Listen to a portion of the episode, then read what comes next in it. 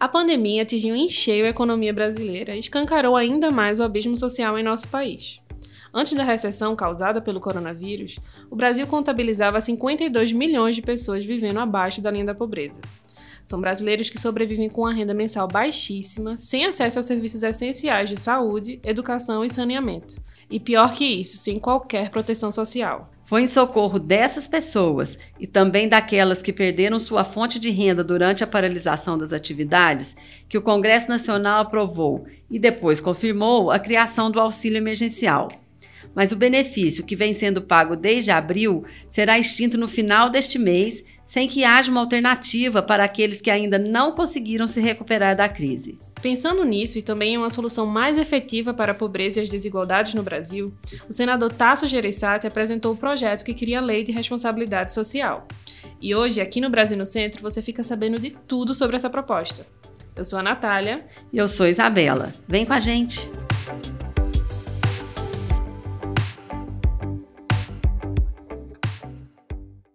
Durante essa pandemia, nós tivemos uma série de lições.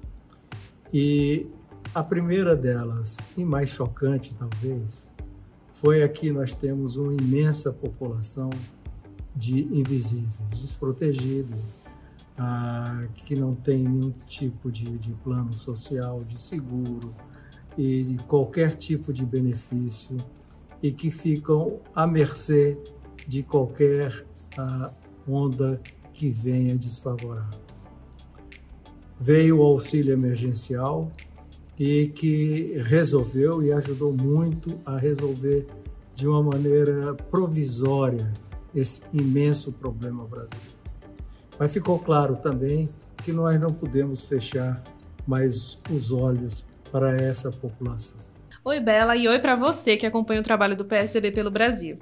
Voltamos hoje com essa questão delicadíssima que é a pobreza, que, como a gente disse, ficou ainda pior com a pandemia. Nós ouvimos o senador Tasso Gereissati falando um pouco do propósito da Lei de Responsabilidade Social. E agora a gente vai te explicar como é que ela vai funcionar, quem serão os beneficiários e, muito importante, de onde virão os recursos para a sua implantação. Vamos lá. Primeiro, falar do objetivo dessa lei, que é reduzir a taxa geral de pobreza no Brasil.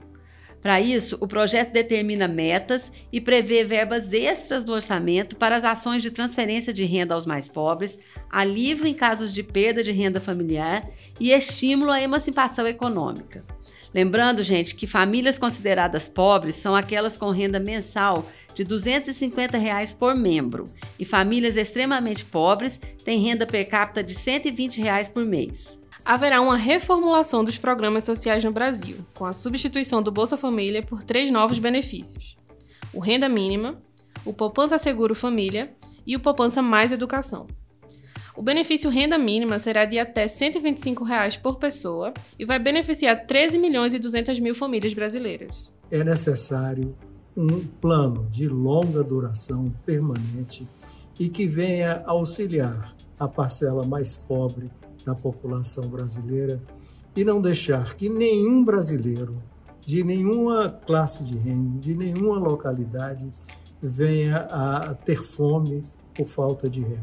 Nós não temos apenas uma solução tipo Bolsa Família. A Bolsa Família se junta um programa de que, que venha proteger aos formais, aos empregados formais que venham a perder seu emprego por uma razão ou por outra, ou por razões pessoais ou por razões da economia de uma maneira geral.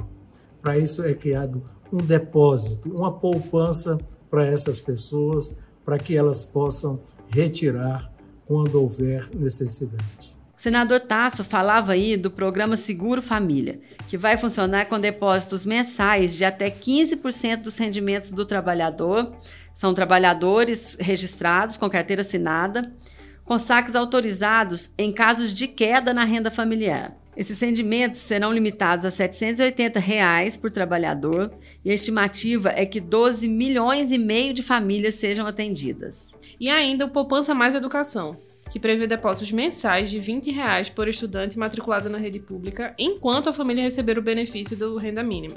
O saldo será liberado na conclusão do ensino médio. O Poupança Mais Educação deve beneficiar 6 milhões e 700 mil famílias.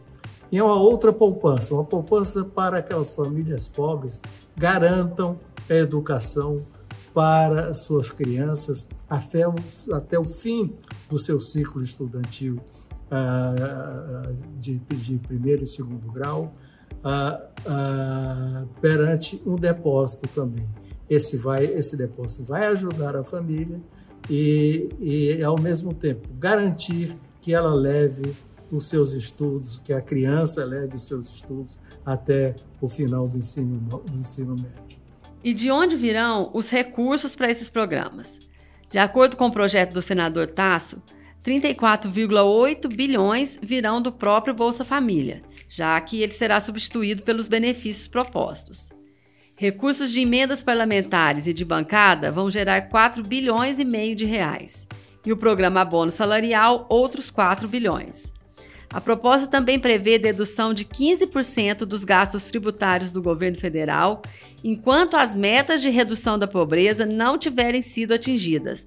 É por isso também que a gente fala em responsabilidade social. Isso deve somar 45 bilhões. Além disso, a área de assistência social será incluída entre aquelas que podem receber verbas do Fundo Social, que já é uma fonte de recursos para o combate à pobreza. A intenção é que o Poupança Mais Educação seja financiado por essa fonte com recursos de 2,7 bilhões ao ano. Ah, ao mesmo tempo, criamos e trabalhamos numa fórmula que venha ter o financiamento garantido para isso. E esse financiamento garantido faz com que ah, não haja nenhuma flexibilização do teto fiscal, já que o teto fiscal hoje é fundamental para que o país não caia num precipício econômico, não tenha mais como pagar as suas contas. Então, é essa a razão que nós fizemos esse trabalho. Tá? Ele já foi apresentado ah, no Senado Federal e temos a convicção que ele vai ser votado ah, com a maior presteza.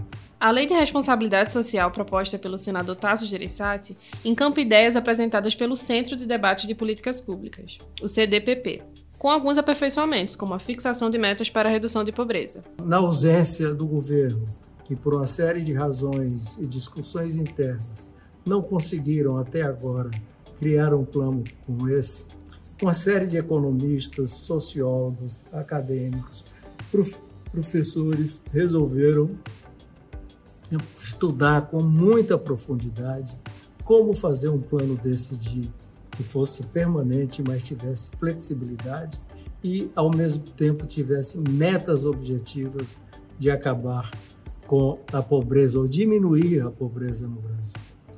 Então nós abraçamos esse plano feito por essa equipe de pessoas ah, de excelência e que tem várias metas também. O senador Tasso vai agora intensificar a articulação com os colegas do Senado e com o governo em busca de um consenso para a aprovação da proposta.